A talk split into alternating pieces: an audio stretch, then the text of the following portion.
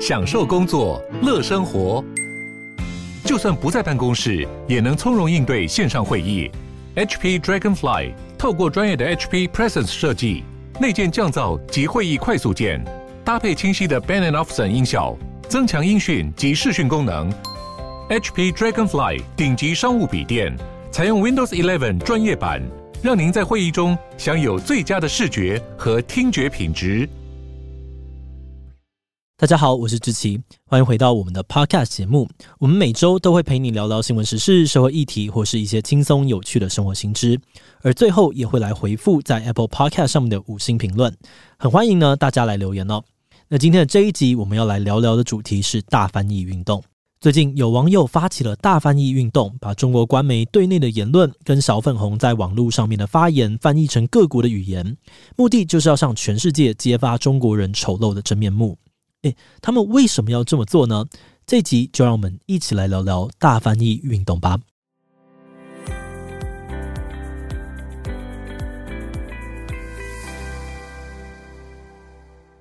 在乌俄战争开始之后，在中国网络平台上面的舆论几乎是一面倒的听普丁，支持开战。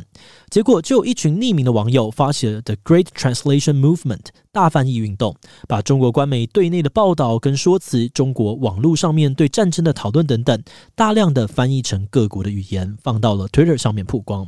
这群网友说，他们是用竖起的中指笑对社会主义的铁拳。希望透过翻译，让全世界知道中国墙内反人类、鼓吹战争的真面目。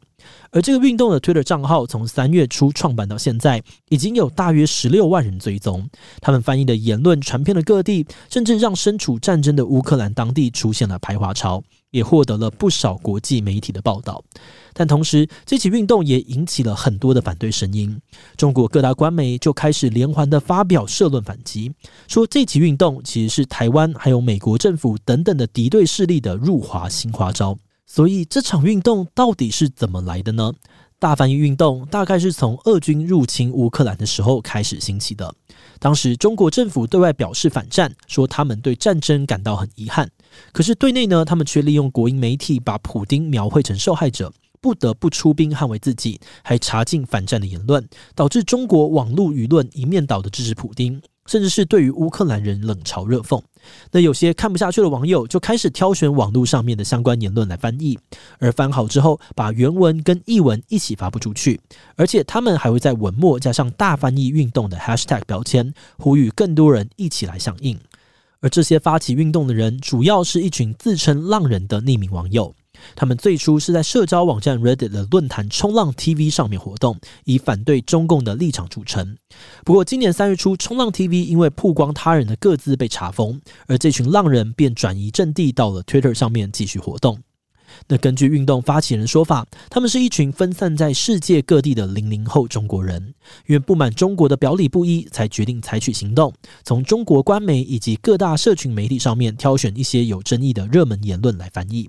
比如像是中国官媒引用俄军说法的偏颇报道，抖音上面力挺普丁的影片，或是微博上那些说我只关心乌克兰姑娘，愿收留无家可归的乌克兰小姐姐这类调侃又带有性别歧视的贴文。而到了后来，他们翻译的题材也扩展到了上海疫情、中日关系等等各种不同议题的讨论。运动成员说，这些言论跟报道都是中国不想让外界知道的真相。他们透过这样子翻译转传，就是希望让更多国家的人知道，中国人自大、民粹、嗜血又毫无同情心，根本不像是中国官方大外宣说的那样子热情又友善。诶，这边出现了一个大家可能都听过的关键字：大外宣。大外宣是什么呢？之前我们的 YouTube 频道其实有做过介绍中国大外宣的影片，这边可以帮 Podcast 的听众也快速的复习一下。简单来说，大外宣就是中共透过各种管道来宣传中国正面形象的方式。他们想要用这个方法向全世界推销中共的价值观，并且扩张他们在全球的影响力。从毛泽东时代开始，中共就一直有类似的对外宣传。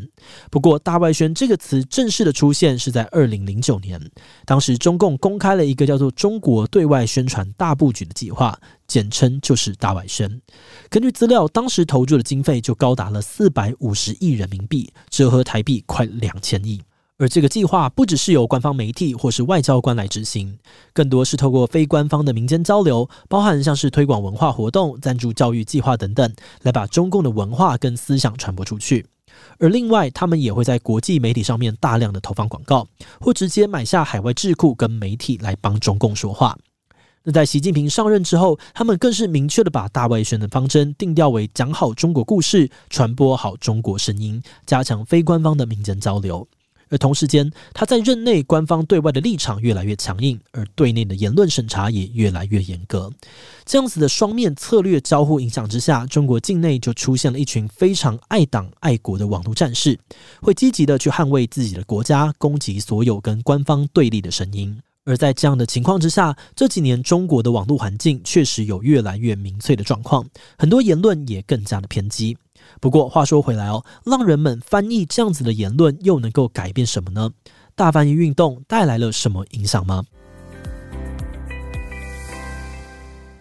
其实严格说起来哦，大翻译运动所做的事情并不是什么创举，许多流亡海外的中国异议人士、关注中国的反共媒体，或是《纽约时报》等大型国际媒体，一直都在做类似的事情。但跟过去不同的是，大翻译运动是由上百位匿名网友组成的。跟那些公开的媒体比起来，浪人们没有严密的组织，网友们动动手指就可以加入响应。而这样以网络为主的战场，去中心化的特质，就容易吸引到更多不同的人参与，也大幅的增加了翻译的数量。很多的参与者就认为哦，他们所做的事情可以让小粉红为自身的言论付出代价，进而改变中国的网络生态，甚至是官方政策。比如前一阵子，有一位中国留学生就因为在微信群组里面发表极端的言论，说自己出国之后要开枪打美国人。而这个事情被大翻译运动曝光之后，这个学生最后遭到了哥伦比亚大学取消入学资格。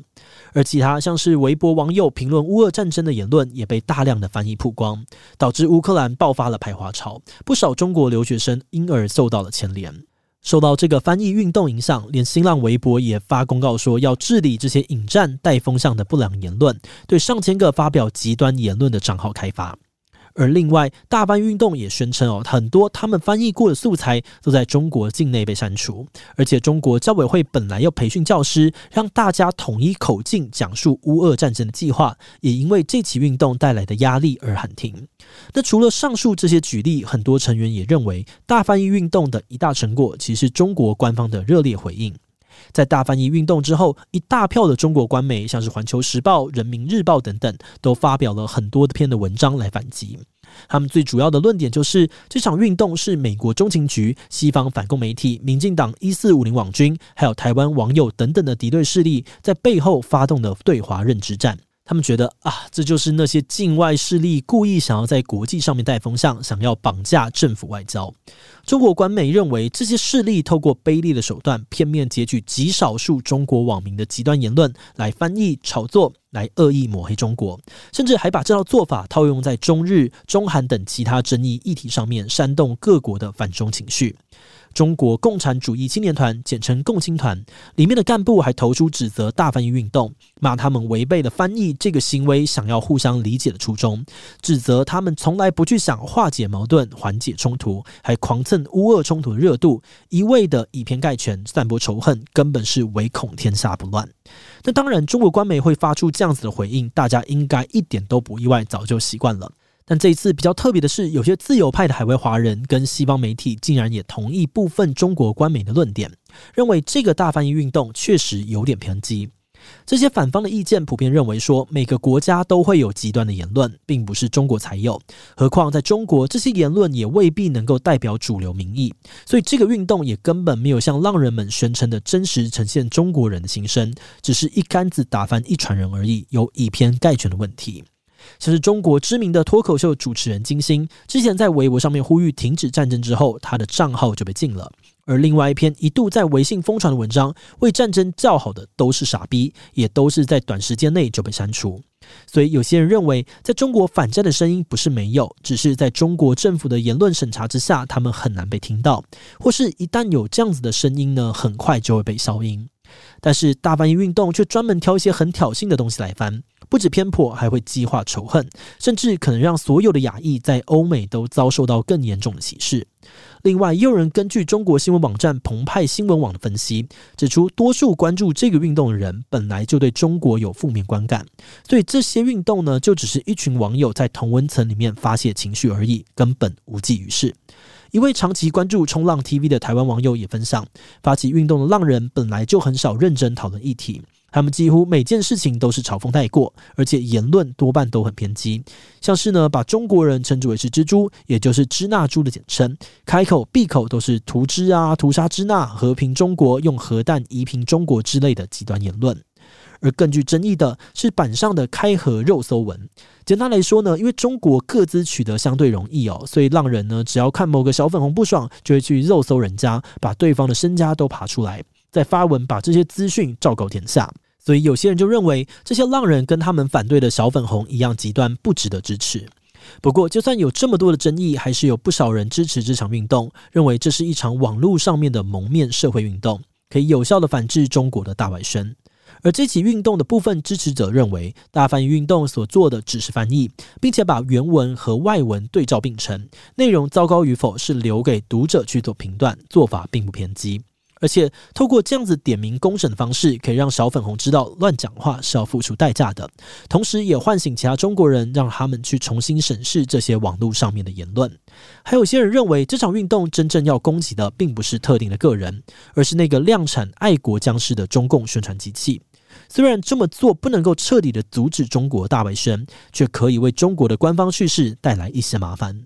而这些支持者也同意，这场运动所翻译的言论并不能够代表所有的中国人。不过，他们反而觉得这种片面的呈现也正好代表了中国的网络环境在政府层层审查之下的真实样貌。就像刚刚讲到的，明明也有中国人持反战立场，但这些反战言论发出去不久之后就会被删掉。即使想要翻译这些反战言论，也根本没得翻。那这种网络一言堂的状况，某种程度上面就代表着中国官方想要塑造的舆论风向。也就是说，或许大翻译运动可以间接的呈现出中国政府对于很多议题的真正立场。这样一来，中共对外的中立和平形象就更加的站不住脚，而且还能够让中共知道你对内洗脑宣传是会被外界发现的，进而让他们更加的熟练。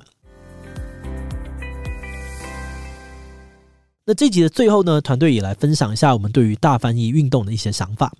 这一次的大翻译运动给我们的感觉，就像是用一种搞破坏、低成本的方式来试图打破中共强力放送的大外宣。我们在找资料的时候，也看到一些参与者说，不管这些极端的言论是中国民众自发的，还是被政府审查操纵的结果，对他们来说都没有差，因为他们的目的只有一个，就是要让外部世界知道里面发生了什么事。所以我们认为，这个运动可能本来就不打算要去跟极端小粉红沟通，而是要让跟他们一样有不同意见的人，可以有个管道去讲出另一面的中国故事，去曝光或是对抗那个强大又充满暴力之气的中国舆论。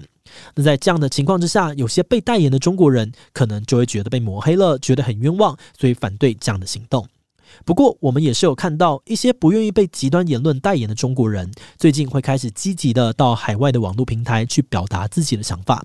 就算这样做有可能会被禁言，甚至面临其他严重的后果，但他们还是选择站出来发声。我们认为哦，这是一个非常有勇气也非常重要的事情。因为这不只是能够让外界有机会更理解中国强烈的样貌，或许也能够让更多人意识到，如果你不想被任何人代言，其实也可以选择站出来，积极的为自己发声。好的，那这集关于大翻译运动的介绍就到这边，接下来我们要开始进行留言分享的部分。